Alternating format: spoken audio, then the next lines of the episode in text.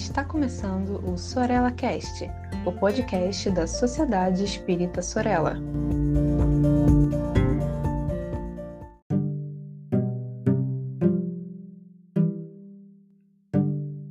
Olá, amigos, amigas, sejam todos e todas muito bem-vindos a mais um Sorella Cast, o podcast da Sociedade Espírita Sorella. Eu sou Tiago Barbosa e hoje é, nós estamos finalizando a série sobre os autores espíritas clássicos, não é?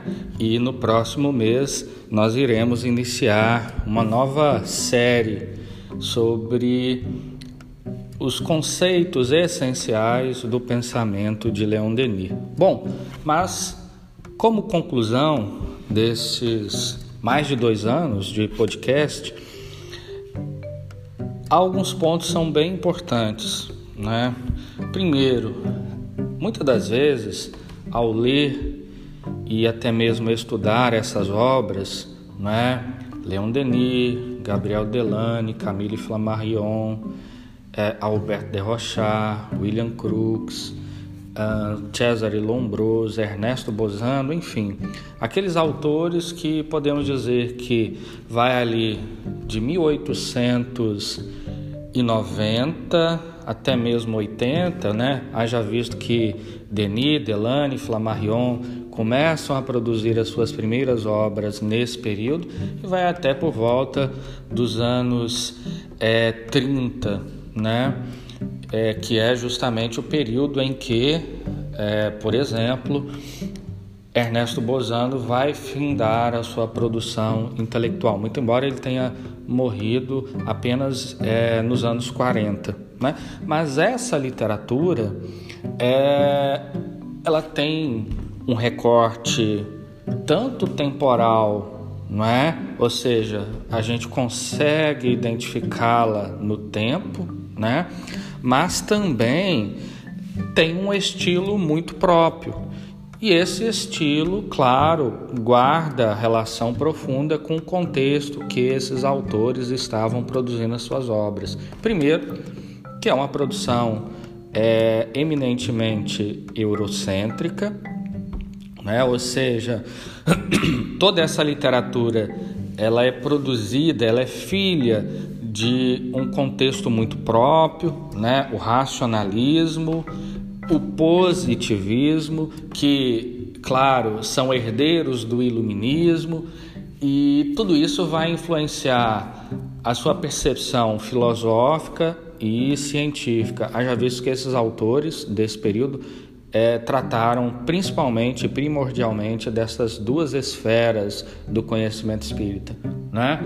Outro ponto é que muito embora, muito embora esta questão temporal, né, e claro que com isso tem uma linguagem que lhe é própria, né, são obras é, que não são tão difíceis assim de ler, né? Ou seja, tirando essa questão temporal, é, determinados conceitos que são próprios de cada autor, né? Na obra de Denis a gente identifica isso, do Delane também, do Bozano, enfim, são obras muito gostosas de se ler, né? A gente encontra um prazer lendo elas.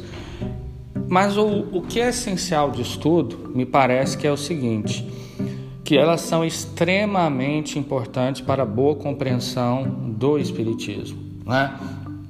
E isso num sentido muito amplo. Por exemplo, a questão da reencarnação.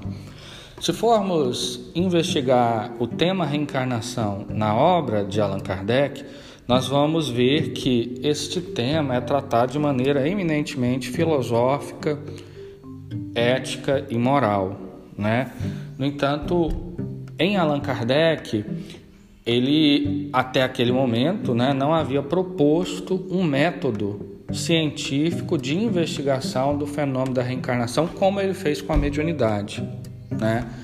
É, portanto, esse tema é tratado de maneira filosófica, ou seja, a reencarnação ela vai estruturar o pensamento espírita, dando lógica e racionalidade para outros diversos conceitos, Né? Por exemplo, quando ele fala sobre a justiça de Deus, o tema da reencarnação ela, ela é estruturante para a compreensão do pensamento de Allan Kardec sobre a justiça divina.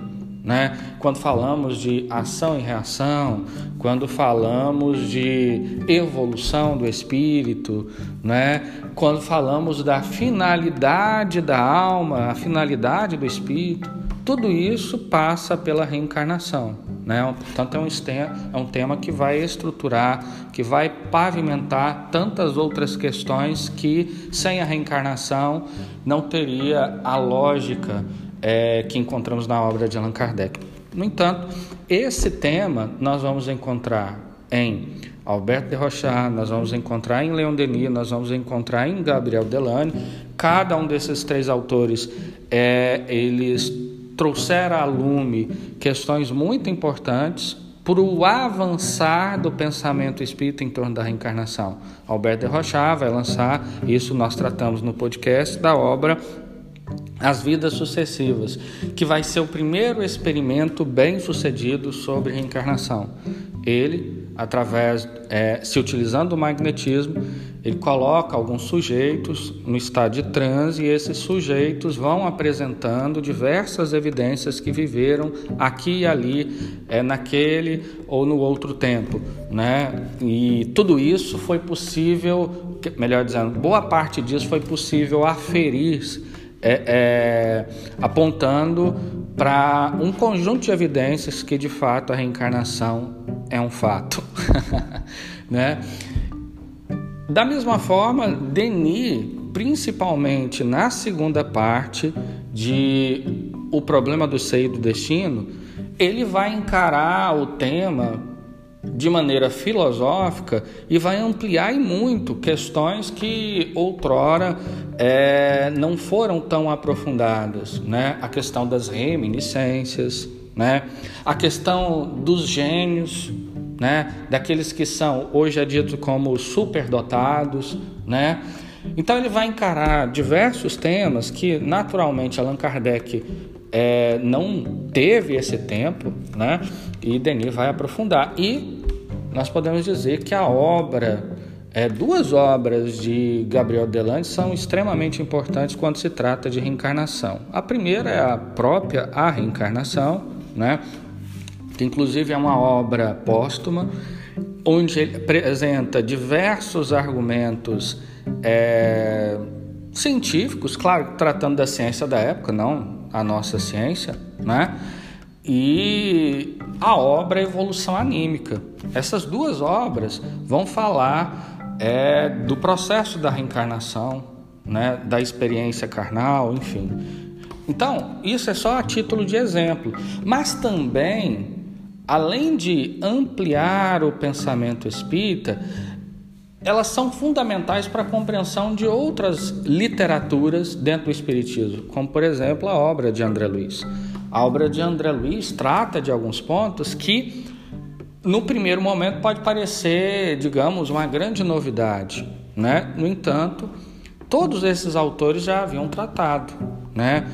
É, eu me recordo da obra Psiquismo Experimental do Alfred Erne, né, era um, autor francês, e ali ele vai falar de uma coisa chamada psicoscópio. E isso nós vamos encontrar na obra Nos Domínios da Mediunidade, salvo melhor juízo, logo no primeiro capítulo, né? Vai falar da questão da exteriorização da sensibilidade, no capítulo 12, né? É chamado em serviço de desdobramento. E essa obra tem uma conexão profunda com outra obra, melhor dizendo, esse capítulo tem uma ligação profunda com a obra do Alberto de Rochard, né? que tem justamente esse título, Exteriorização da Sensibilidade, que nós estávamos estudando anteriormente. Não é? Então, é, esse conjunto de obras é fundamental tanto para entender o período anterior, ou seja, principalmente o, o período que Allan Kardec estava produzindo, mas também outros espiritualistas, né? Ah, como por exemplo o Jackson Davis, né? O Andrew Jackson Davis, dos Estados Unidos, uh, mas também o juiz Edmond, nos Estados Unidos, também Ep Sarget, também nos Estados Unidos, né? Alf, Alfonso Cagné, na França, é, o Dr. Kerner, né, na Alemanha, ou seja, naquele período ou então um período anterior, né, é, que a gente pode chamar de pré-espirítico, toda, todas essas obras do período clássico, elas cumprem um papel de é, apurar o olhar, né, para essas obras que foram produzidas anteriormente, né? E claro, autores também ali do período de Kardec, né, que produziram tantas obras, enfim, mas também para boa compreensão do pensamento espírita hoje, na atualidade, né?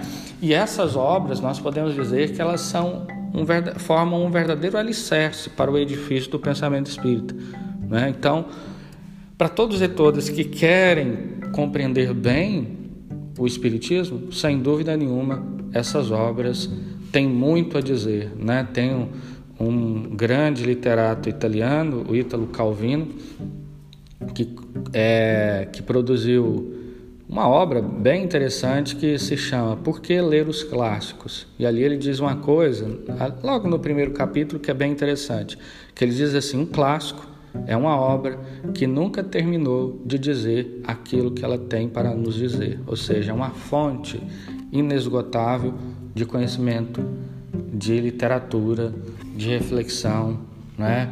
enfim, de iluminação. Então é isso, meus amigos, minhas amigas, fiquemos por aqui e no próximo mês, portanto, nós começamos essa nova série. Um abraço e muita paz.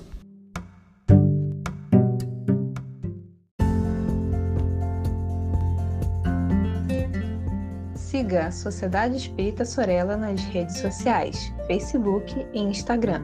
Inscreva-se em nosso canal do YouTube e fique por dentro de nossa programação.